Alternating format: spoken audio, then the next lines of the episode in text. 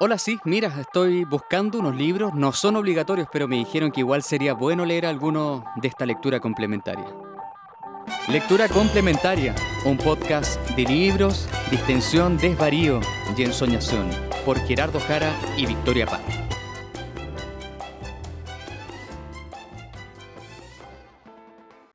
Porque, pucha que ha costado, amiguita, grabar este capítulo. Ay, sí. Han Sí, pasado apar- 90 años de que teníamos que grabarlo. Es que entre las vacaciones, el negar el que entraba marzo. no, y em, una vez íbamos a grabar y, y algo me pasó a mí, no recuerdo qué. Después íbamos a grabar y algo te pasó a ti. Después íbamos a grabar y no había internet. Y no, muchas cosas. sí, como que me niego a pensar de que el mundo no quiere que sigamos trabajando en esto, así que. Ah, porque confío en la labor que hacemos de mediación De la literaria. mediación de la lectura. La, Exacto, la mediación, no, y la mediación. Estoy chato la wea. No, no estoy chato. Estoy cansado, no, amiguita. Menos mal me voy a tomar esta semana de vacaciones porque no creo en el No mundo. me vaya a decir que estáis chato del podcast, po, bueno. No, obvio que no. Obvio que no. Estoy chato del De mundo. Estoy chato del mundo, eso es lo que me pasa. Está como. Aparte, como que hoy día almorzaba con una amiga y me decía como, weón, el mundo es horrible, como que no hay vuelta que darle. sí. Y yo como, puta la wea. Exacto. Exacto, amiga. Oye, ¿no va a venir tu mamá pronto? ¿Mentira? No, vino hace un par de semanas, vino con mi sobrino, vino también mi hermano. Fuimos a, mm, a, a comer, a dar una vuelta. Que mi sobrino eh, quería venir a Santiago, entonces, bueno, y también como que he querido ver a mi mamá, pero que ella venga alguna vez. Entonces, eh, he estado en gestiones para que venga y ha venido y la hemos pasado bacán. Pero no, fue hace como dos semanitas que vino con mi hermano y mi, y su, o sea, mi hermano y su pareja, mi sobrino mi mamá, y mi mamá. No, el tío Gerardo, me encanta. Sí, tío Gerardo, cola, eh, No, resuelta, casa rubia, moderna, ¿ah? exacto. Rubia, eh, rubia, con libro, resuelta. con mopolita. No, requia. ¿Me puede decir cuál es su oferta del ayer? Oh, no, tres cuartos, porfa. ¿Qué es esto? ¿Es vegano? Siendo Bueno, yo desearía un tío como Gerardo, una tía Ay, como Gerardo. sí. Quiero que mi, mi sobrino cumpla mayor, o sea, la mayoría de edad para que salgamos de copitas. Bueno, creo que falta mucho, ¿no? Sí, falta caleta. O sea, como, como no tres años. estar Igual el saliendo. otro, Ah, tres años, poco. Yo pensé que era más sí, chico. igual el otro día fuimos a tomar y yo me pedí un Negroni y él tomó y lo encontró asqueroso. Así que igual fue chistoso. Que la gente joven no le gusta el Negroni y lo encuentran malo. Es que es fuerte y, y amargo, entonces. Ujú. Es como un trago de viejo, weón. Sí. Sí, un Delicioso. trago viejo culiado. Como de viejo amargado. Entonces, ¿qué hace un viejo amargado? Tomar trago amargo, weón. Ah, Como una. como una. Amiguita, aparte tú volviste de España. Sí, amiga. Soy, soy europea ahora. Ah. Me encanta. sí. Igual en un momento quería volver, echa de menos, eh, no sé, la gente española es media pesada, encontré. ¿Tú encontraste? Y eso que nosotros somos pesados, po. Yo encuentro que nosotros Pero somos menos hueones. sí, pero ellos son pesados, son pesados, como son poco accesibles cuando tú quieres preguntar algo. O sea, tú te acercas y preguntas algo y son muy buena onda. Pero como que tú veis las caras de todo el mundo y como que no te atrevías a acercarte a nadie, como que los hueones igual son súper como cortos para las cosas Amiga, es que todo, si el primer mundo, no hay tiempo para sí nada, es el mundo es no ahora, No, es que tienen demasiado bye. tiempo. Tienen demasiado tiempo. Yo creo que por eso ya no quieren interactuar más. Ay, me gustaría tener tiempo a mí, amiga. A mí Así también, que mi creo que voy a ir a. Madrid. ¿Ah? Es mi sueño, amiga. Hoy he tenido tiempo de leer. He leído muchísimo. ¿En serio? O sea, es que en el viaje leí como enferma, no sé. Como que me ponen muy nerviosa los viajes, entonces leí demasiado. Allá también leí demasiado. Y, o sea, como que en febrero leí demasiado. ¿Y qué tenéis y qué tenéis para recomendar hoy día? Eh, me- ah, me fue una decisión muy difícil. Ah, Ah, tuve que elegir entre muchas cosas. Es que mi primera elección tú ya lo habías recomendado y en mi mente estaba, parece que lo recomendó, no estoy segura, y efectivamente lo habías recomendado, que lo volvemos a recomendar, pero no voy a hablar de él, es ¿Cuál es tu tormento? de Sigrid Núñez.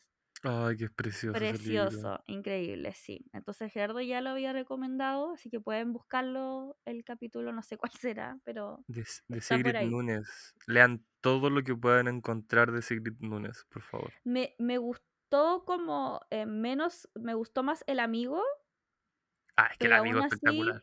pero aún así sí, el ¿Cuál es tu tormento? es espectacular también, como onda one, Sí, sí. precioso. Es que debe ser porque el amigo tiene un perrito. Me toma. Claro. Pero al final, Eh, ¿por cuál te hiciste?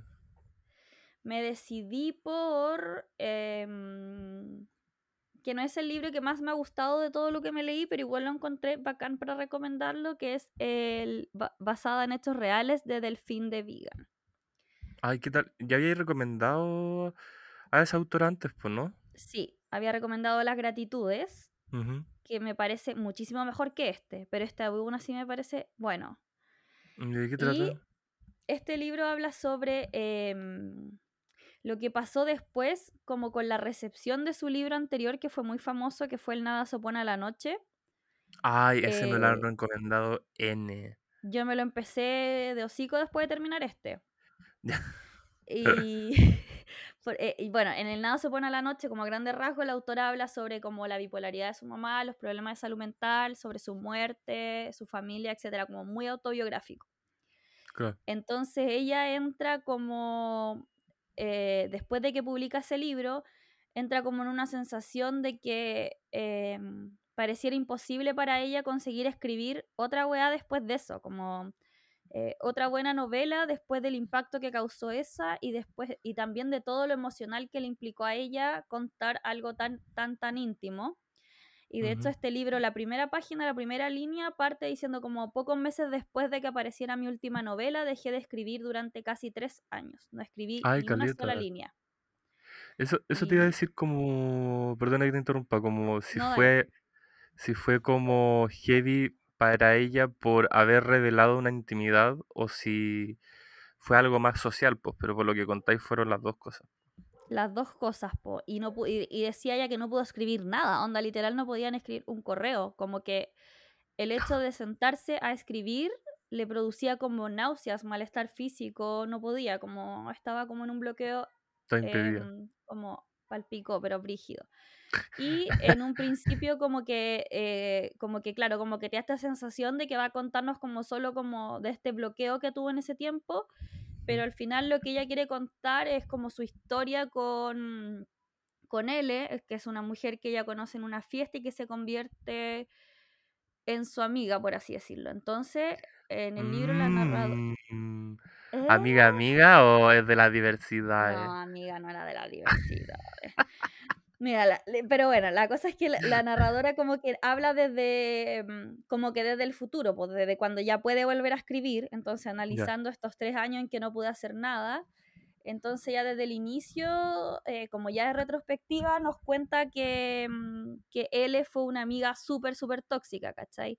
Eh, que le hizo mucho daño, entonces intenta descifrar eh, cómo fue posible que ella llegara a confiar ciegamente en una persona que eh, le hacía tanto daño y cómo no se daba cuenta de esto.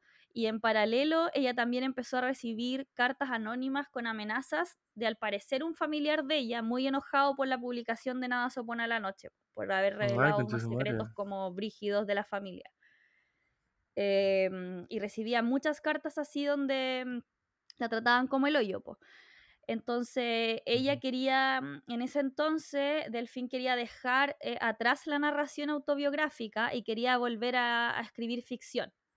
Y eso es lo que le traía eh, los problemas con él, porque él le decía que la ficción en las novelas ya estaba muerta, que los lectores solo se identificaban con lo auténtico, que, que es lo que representa solo una novela autobiográfica, ¿cachai? Y bueno, aquí hay una cita de Delfín que decía, yo quería volver a la ficción, quería protegerme, quería recobrar el placer de inventar.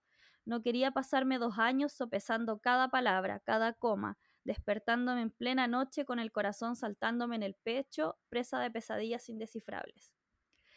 Entonces creo que durante como todo el libro hay un debate muy interesante eh, como respecto a estos temas que ya son como eh, famosa polémica literaria en el sentido de, eh, ay, ¿hasta qué tan real es tu libro? ¿Qué parte de tu libro Claro. es ficción? ¿Cachai? Como...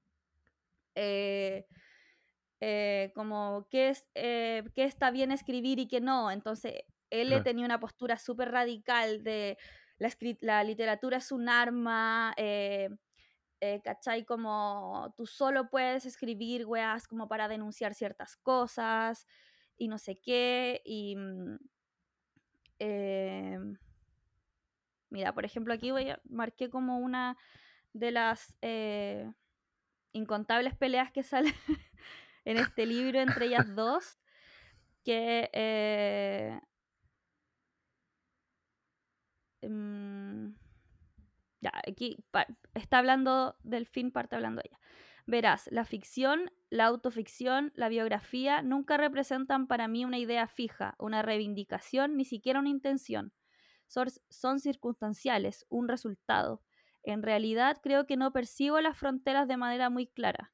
Mis libros de ficción son tan personales, tan íntimos como los otros. A veces es necesario disfrazar para explorar el tema. Lo importante es la autenticidad del texto, quiere decir su necesidad, su ausencia de cálculo. No encontraba las palabras exactas, era consciente de que daba muestras frente a él de una lamentable candidez, estaba desquiciada, me hubiera gustado ir más allá, defenderme, pero en esa cara se dirimía algo que me privaba de recursos.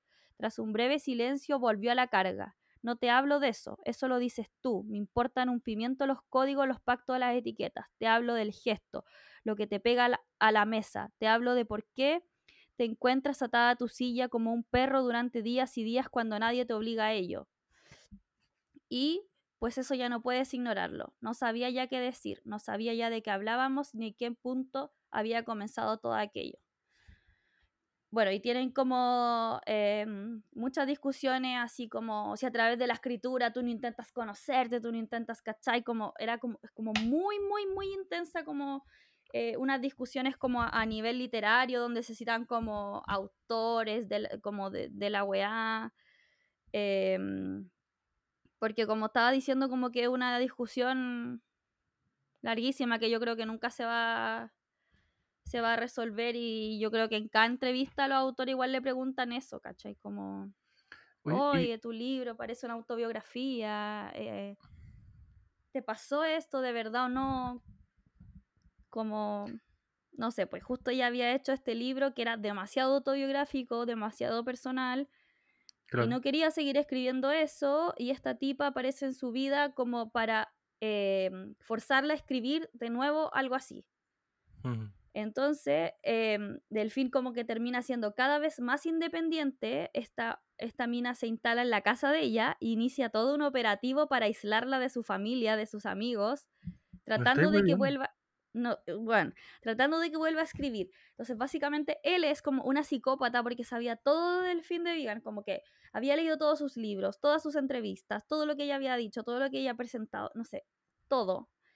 Entonces, como que mm, igual le hace guas terribles, pero ahí tú también te vas como en la volada de como que en un momento tú como lector también empezás a, a sentir que quizás todo lo que ella está contando es ficción, ¿cachai? Que, que porque Delfín nunca dice en, en una entrevista, no contó nada de esta cuestión, pues como que eh, si él es un personaje inventado, que, nu- que nunca existió, o que al final es un debate interno que tiene Delfín y que las L y Delfín, o sea, él y la narradora son Delfín, ¿cachai? Como el debate interno sobre lo Mm. real y lo ficticio en una novela, o si efectivamente la realidad es como el punto de partida de cualquier acto creativo, Ay, que la ¿cachai? raja el giro. Mm. ¿Cierto? Como que te vayas en la media bola después, porque después llega como, ay, eh, como que Delfín entrega un manuscrito, pero no se sabe si al final lo había entregado o no, si estaba loca, como que no sé, como que hay un juego y es porque al final igual el libro está narrado como un, eh, como un thriller, ¿cachai? Entonces eso igual lo hace mucho Sí. más divertido, eh, pese que ha- hay hartas conversaciones como de este debate de lo ficticio y lo real que son como medias redundantes, porque el, el libro es largo y, y repiten como Mm. mucho ese tema y muchas conversaciones. Y también él era, no era un personaje tan desarrollado, entonces era más predecible. Yo creo que el tono como de thriller lo hizo así como que uno esté muy, muy enganchado. po. O este aparecía libro, solo cuando se enfrentaba nomás, pues como medio fantasmagórico tal vez, ¿no?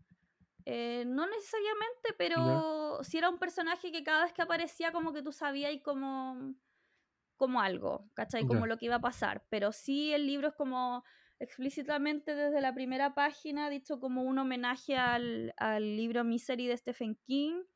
claro. em, en donde también Ay, pasa una agua así con un escritor. Sí, también pasa una agua así con un escritor donde lo encierran como en la obsesión de que vuelva a escribir y la cuestión. Y también fue llevada este libro al cine, por el de Delfín de Vigan, eh, ¿Sí? por, por uno de los funados máximos de Hollywood, eh, Roman Polanski. Ah, me está. Eh, sí. La voy a ver probablemente. Sí, pero pirateada, amiga, para que no Pirate- obtenga ninguna regalía por su... Ah. Sí, no, amiga. Exacto. Pero lo encontré muy bacán, creo que es como... mm, eh, no sé, como que sea un thriller, como que yo nu- nunca leo thriller, entonces como que está como... eh, muchas veces te pasa durante el libro que es como, ¡guau! Uh, como, ¿y qué va a pasar? No, ¿y qué le dijo la otra? Como muy, Ah. ah, como muy expectante, pues, ¿cachai? Como que nosotros siempre leemos como el, ya, este libro igual es sad y toda la cuestión, pero como eh, que te, eh, como que golpean como en lo emocional y este es como de, de suspenso, po. Claro. Así que no puedo encontrar más versátil a Delfín de Vegan con esta wea como brígida. No, me gustó, o sea, me gustó como lo... O sea, tu acercamiento al libro, como más... eh, como con esta weá de... mm, de... de como anexo a otro. Como, y aparte que tenga como estos vericuetos también. sí. Así es, amiga, así que te lo recomiendo, te lo Ay, presto, te gracias. lo Sí, quiero leer, o sea, primero quiero leer el de Nada se opone a la noche, que me han dicho que es cuático. Y, y de ahí yo creo que me voy a tirar con el resto. Hoy Mira, yo diría que, ah, la buena experta en Delfín de no. Yo diría que se leyeran eh, Nada se opone a la noche, se leyeran Las gratitudes y si les queda plata se compren este. Porque lo- estos Ni libros siquiera son tiempo, caros. sino que plata. No, si es que eh, llegan caros, el de las gratitudes cuesta como 20 lucas. Ay, sí, sí, Anagrama no es famoso por ser baratito. Y el de el de las gratitudes cuesta como 20 lucas y se lo van a leer como en una hora. No. Así que por eso, pero precioso, vale la pena. Ay, la raja. Y tu amiguita, ay, yo soy Ay, amiguita, he estado re, re malo para leer. He estado tan acontecido. Bueno, antes de que todo usted, o sea, antes de que empezáramos a grabar, nos pusimos al día porque hace tiempo que no nos veíamos. Y eventualmente tenemos que juntarnos también para seguir poniéndonos al día. Y nada, he estado re malo para leer, como que mm, no es como que me falte, como que ahora estoy viendo la tracalada de libros que, que, que he acumulado, eh, pero ando como muy mañoso, entonces eh, como que he tratado de leer weas sencillas o por lo menos como, mm, o sea, no sé si sencilla sea la palabra, pero sí que tengan como un lenguaje sencillo, ¿cachai?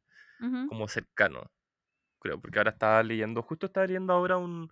Y por eso me encargaste ese mamotreto de Ann Carson. Carson. Una No, es, es de loca, sencilla. solo de loca. Eh, justo ahora estaba leyendo un ensayo de... de mm, espérate, se llama... eh, se llama ¿Por qué nos creemos los cuentos? ¿Cómo se construye evidencia en la ficción? Igual tiene como relación con lo que tú decías, po, de, Mm, de que la gracia no está como, creo yo, en si algo es real o no, sino que en qué tanto le creemos a esa verdad o no, ¿cachai? O si es que la historia logra como convencer. Bueno, filo. Y la weá es que igual está escrito por Pablo Mauret, que yo lo cachaba por unos libros de filosofía. Él, él es filósofo y lo cachaba por un libro de filosofía sobre el tacto y mm, tiene otro sobre la carne, que son bien interesantes. eh, y me ha costado. Entonces, te- eh, como que a eso voy con. Como que es bien pesado el weón, entonces estaba como muy. muy trabajoso leyendo y como ahora estoy de vacaciones estaba buscando igual huevas más, más, más sencillas. Pero no así, eh, tal vez menos trascendentales o lo que sea. Y, y también algo me pasa que estoy malo para leer poesía y estoy muy bueno para leer ensayos y novelas, como weas que me cuenten cosas, no como, porque Mm. la poesía igual es como, tiene una, como que siempre tiene una triquiñuela, siempre es rara, siempre extraña, entonces como que ahora estoy escogiendo libros de ensayo que me expliquen weas. Entonces, eh, hace poco me había comprado los cuentos de Grace, Grace Paley, que es una autora norteamericana que no es, no es tan conocida y de hecho eh, Anagrama no ha reeditado sus cuentos y esto me lo conseguí de chiripa porque mm, no, no está disponible, muy peludo de encontrar. Pero antes de meterme a sus cuentos dije, ah, prefiero tal vez conocerla a ella. Entonces hace tiempo me había comprado un libro que en verdad yo no, no cachaba a esta autora, pero el título me encantó que se llama La importancia de no entenderlo todo. Ay, Grace ese yo me lo compré allá por sí, tu po, recomendación. el Gerardo me dijo, el- cómpratelo y la buena fue al tiro. es que, es que, ¿cachai? Que, ya mira, espera. Que Grace Paley fue una autora que nació en Nueva York en el 22 y falleció en el 2007. Eh, fue hija de inmigrantes judíos rusos exiliados a Estados Unidos. Y, mm, y claro, o sea, eso ya te da un background y más encima como con, con o sea, te da un contexto y más encima con los años, la, la Gran Depresión, la Primera y después ya la Segunda Guerra Mundial. Eh, en este libro toca mucho su activismo sobre Vietnam. Vais cachando que la loca vivió un, un momento complejo. Y la buena fue también una, mm, una muy importante eh, activista feminista de tanto derechos de las mujeres como también de trabajadores, exiliados, eh, eh, derechos civiles, derechos laborales. Entonces, como que tiene esta rolla, verdad. me- sí, pues todo este rollo medio izquierda, ¿cachai? Eh, y esta es una recopilación, o sea, la importancia de no entenderlo todo es una recopilación de su ensayo de textos periodísticos. Ella también fue eh, cronista, tuvo, tuvo mucha como interés en las revoluciones de la segunda ola feminista y también en la guerra de Vietnam. Hay muchos textos sobre la guerra de Vietnam y como lo cruento que fue esa guerra injusta con el pueblo vietnamita y también eh, en lo, en lo, en lo culiado que son los gringos, como que ella también menciona mucho Mm, eso, como lo cruento que son estos hueones, pero también habla sobre muchas otras cosas, y lo bacán de ella es que, claro, tiene este lenguaje como muy cercano y tiene esta cosa como que me encantó mucho, como de, como de no sabérselas todas, pero sí de ser como muy perseverante y muy curiosa, ¿cachai? ujú, Bueno, también explica que es mamá, eh, o sea, que fue mamá, eh, cómo crió a su hijo, cómo también empezó a trabajar, cómo empezó a meterse en el feminismo, cómo también hay un relato muy bacán de cuen- donde cuenta cómo ella la metieron a la cárcel y estuvo como, no sé, tres días, ¿cachai? Y se termina siendo amiga de las presas, ¿cachai? Porque ella entendía que las presas independientes, o sea, o tal vez ah, no únicamente era, tenían que ser juzgadas por lo que habían hecho, sino que también eran personas con derechos, ¿cachai? obvio. Y que la cárcel no es la solución para, mm, para, para los delitos que ocurran en una, en una sociedad, ¿cachai?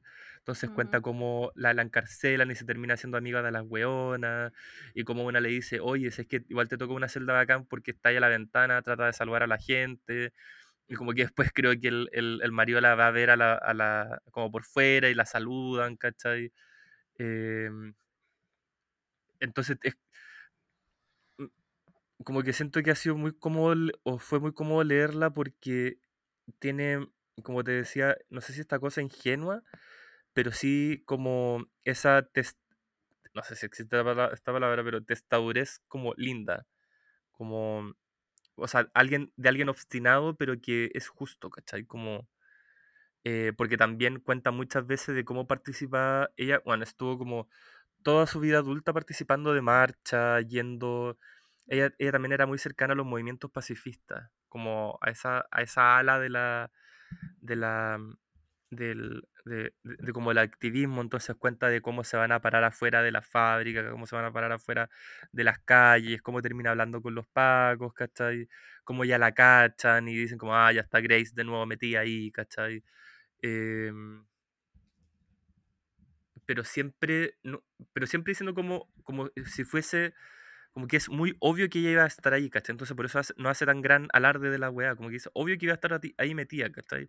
Y como de nuevo que mañana vamos a ir, y de nuevo voy a conocer a estas personas, de nuevo vamos a estar ahí peleando, ¿cachai? Porque eh, ahora lo que está ocurriendo, y te empieza a narrar también los Estados Unidos de los 60, o sea, de los 50 y de los 60, y como ella también fue un bicho raro con ser una, como una mamá de izquierda judía feminista, ¿cachai? Como alejada de todo lo que eh, Estados la cultura estadounidense eh, le imponía a la mujer. No sé si habéis visto Mad Men. Sí. Ya, como una wea así. O sea, me imagino como... eh, justo ahora no me acuerdo de ningún personaje de Mad Men, pero ¿te acordáis de la pelirroja? Como que le hacían pico solo por trabajar. Voy a buscar el nombre para que no estemos inventando. Ya.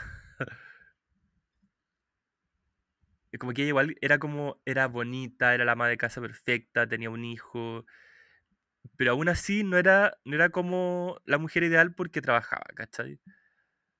O Era porque era madre, en un momento era madre Joan, soltera. la de pelo cortito. Joan, Joan, sí. Eh, entonces me yo pienso como, chucha, esta buena era como de izquierda, feminista, bla, bla, bla. Obvio que haber sido como una gorila, no sé, como que... Filo, quería como, para que cacháramos, bueno, y lo que, reitero, lo que me gustaba Caleta era la forma en la que tiene de, de relatar, que es como muy cotidiana. Eh, el otro día nos acusaron de ser pesimistas. Deberíamos serlo en cierto sentido, ¿por qué no? Este mundo está podrido. Tengo 69 61 años y 9 meses y he vivido los tiempos horribles de la depresión y creo que la vida de las personas era pe- peor durante la época de McCarthy. Lo digo como comentario al margen, quiero decir que la vida cotidiana de los americanos era más dura y frágil entonces que ahora. Pero los hechos objetivos de lo que está ocurriendo hoy en el mundo son peores que en cualquier otra época, eso no podemos negarlo. Mirar hoy a nuestros hijos a la cara es difícil y aún da más miedo mirar a nuestros nietos. No puedo mirar a mi nieta a la cara sin entornar un poco los ojos y decirle, tranquila, la abuela no permitirá que eso ocurra, pero debemos afrontarlo y ellos tienen que afrontarlo, igual que afrontamos nosotros una realidad mucho menos aterradora. Si hablo de mi interés por la vida de las mujeres, si digo que escribo sobre ellas siempre sin, sin pensar en si es interesante o no y descubro por suerte, me gusta decir por suerte, parece más educado, que a algunas personas les resulta interesante y útil, también debo hablar un poco de lo que es la imaginación. La palabra imaginación, tal y como nos la enseñan desde nuestra niñez, significa imaginar fantasías. Decimos que imaginar tiene ese... ¿qué imagi- decimos, ¿qué imaginación tiene ese niño? ¿Qué listo es? Ha imaginado demonios y duendes. Pero la verdad, y cuando digo la verdad, claro, me refiero a una parte de ella, es que quizás lo que nos haga falta ahora mismo sea imaginar lo real. Es ahí donde faltan nuestros líderes. Y nosotros deberíamos ser capaces de imaginar las vidas de otras personas. Los hombres, que a veces se enfadan mucho conmigo, y eso que muchos de ellos me encantan, deben imaginar las vidas de las mujeres, de todo tipo de mujeres, de sus hijas, de sus propias hijas, deben imaginar las vidas que llevan sus hijas. Los blancos deben imaginar la realidad, no la invención, sino la realidad de las vidas de las personas de color. Imaginar esa realidad y comprenderla. Debemos imaginar lo que está ocurriendo hoy en Centroamérica, en Líbano y en Sudáfrica. Debemos pensar en ello, imaginarlo y recordarlo, no limitarnos a mencionarlo todo el tiempo. Lo que pasa cuando mencionas mucho algo es que lo pierdes. Pero si piensas en la vida de las personas, siempre quieres imaginar más. Tienes que pensar en la realidad de lo que ocurre en esos lugares e imaginarlas. Alguien le dijo a Robert Stone, ¿hay alguna diferencia entre la vida de Pinochet y la suya? Y es necesario imaginar esa vida y cuando empiezas a imaginártela te das cuenta de que hay muchísimas diferencias entre esas dos vidas. Hay mucha diferencia entre mi vida, mis ideas, mis sentimientos, aquello que me emociona y me repugna y la que a muchos niños y hombres le han enseñado que debe emocionarlos y apasionarlos. Y todo empieza por el principio. Todo empieza en ese cajón de arena donde juegan los niños. Empieza justo al principio de la infancia y lo que a mí respecta me hace feliz ver a mi hijo y a los hijos de mis hijos con las cosas y que las cosas empiezan a cambiar. Y también lo veo en muchos hombres jóvenes. Eso me anima mucho, pensar que algunos de estos jóvenes han educado a sus hijas y han imaginado sus vidas de una forma nueva, que han pensado en ellas y han deseado que ellas, para ellas algo diferente. De eso se trata también imaginar. Ay, la es que Qué me imagino como una sí, me imagino como una Natalia Ginsburg gringa. Sí, weona. Sí, como, o sea, es que si, si nos vamos, ponte como a la, mm, ah, como a la técnica de la cosa, repite N las palabras y eso es súper feo, po. Sí. Re- repite mucho las ideas y eso también es como redundante, mm, ¿cachai? Pero hay algo y que se nota en todo el libro que tiene de nuevo esa ingenuidad o no sé si infantilidad, pero esa como, esa cosa de explicar su pensamiento tal como se le viene, ¿cachai? Y ese ritmo Claro. es súper eh, como, como reconfortante, creo, como, eh, o sea, no sé si reconfortante, Sí, esa es una buena. No, yo creo que sí. Como, es como reconfortante, siento. claro, como, o sea, después empieza a, empieza a hablar de injusticia, empieza a hablar de cuando, bueno, acá está cuando la Claro. metieron presa, del feminismo, de lo horrible, la, la, la, pero lo hace como a la par tuyo contigo, ¿cachai? Entonces, por eso, Mm, o sea, como te decía antes, yo creo que calzó y quería recomendar este libro muy bien, porque creo que ha estado como muy cuático todo y marzo así empezó de cabeza al piso. Entonces me gustaba mucho, o sea, febrero también estuvo cuático, enero igual. Eso de que no he parado como de trabajar, pero filo. Entonces me gustaba mucho como estar leyendo a Grace Paley porque siento que era como una mm. persona que no le quitaba los ojos de encima lo que rodeaba, pero sí lo hacía mucho más como llevadero. Y Eh, con algo de esperanza un poco, ¿no? Como que da o, esa s- sensación, o sea, como que no, no sé si esperanza, pero de como de que, tenéis que de, hacer la weá igual. de Y eso, tenéis como que hacer la weá igual porque es importante, sí, pues. Eso, eso.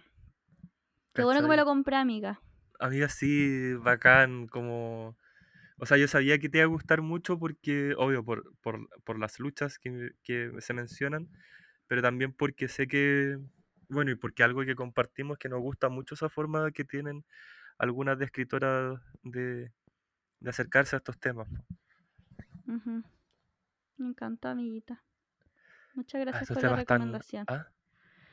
¿Qué cosa? Muchas gracias por la recomendación. Ay, miau. Cuando quiera, usted también gracias por eh, acrecentarme el ánimo con Delfín de Vicán.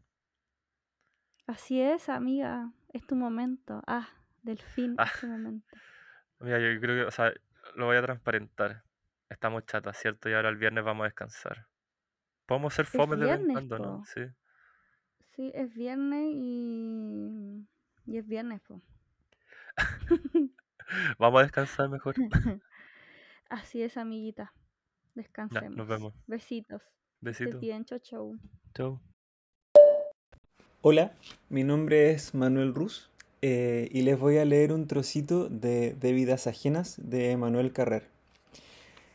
Así que, por supuesto, no creo que todos los cánceres se expliquen de este modo, pero creo que hay personas cuyo núcleo central tiene una fisura prácticamente desde el principio y que, a pesar de todos sus esfuerzos, su valentía, su buena voluntad, no pueden vivir realmente y que una de las maneras en que la vida que quiere vivir se abre un camino en ellos es quizá la enfermedad y no una cualquiera, el cáncer. Precisamente porque creo esto me escandalizan tanto los que dicen que somos libres, que la felicidad se decide, que es una elección moral. Para esos profesores de la alegría, la tristeza es una falta de gusto, la depresión una señal de pereza, la melancolía un pecado. Estoy de acuerdo, es un pecado, incluso un pecado mortal, pero hay personas que nacen pecadoras, que nacen condenadas y a las que todos sus esfuerzos, todo su coraje y su buena voluntad no liberarán de su condición. Entre los que tienen una fisura en el núcleo y los que no la tienen ocurre igual que entre los pobres y los ricos, igual que entre la lucha de clases. Sabemos que hay pobres que dejan de serlo, pero la mayoría no, siguen siéndolo, y decirle a un melancólico que la felicidad es una, es una decisión es como decirle a un hambriento que coma bollos.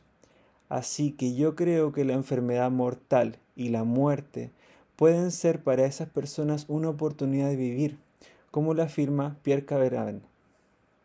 Y lo creo tanto más porque si hay que confesarlo, todo, en algunos momentos de mi vida he sido lo bastante desdichado como para desearlas.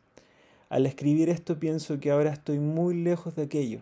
Pienso incluso, por presuntuoso que sea decirlo, que estoy curado. Pero quiero recordarlo, quiero recordar a aquel que he sido y que son muchas otras personas. No quiero volver a hacerlo, pero tampoco quiero olvidarlo ni mirar por encima del hombro al hombre al que el zorro devoraba y que hace tres años empezó a escribir este libro. Muchas gracias. Esto fue una lectura complementaria, un podcast de libros de extensión, desvarío y ensoñación.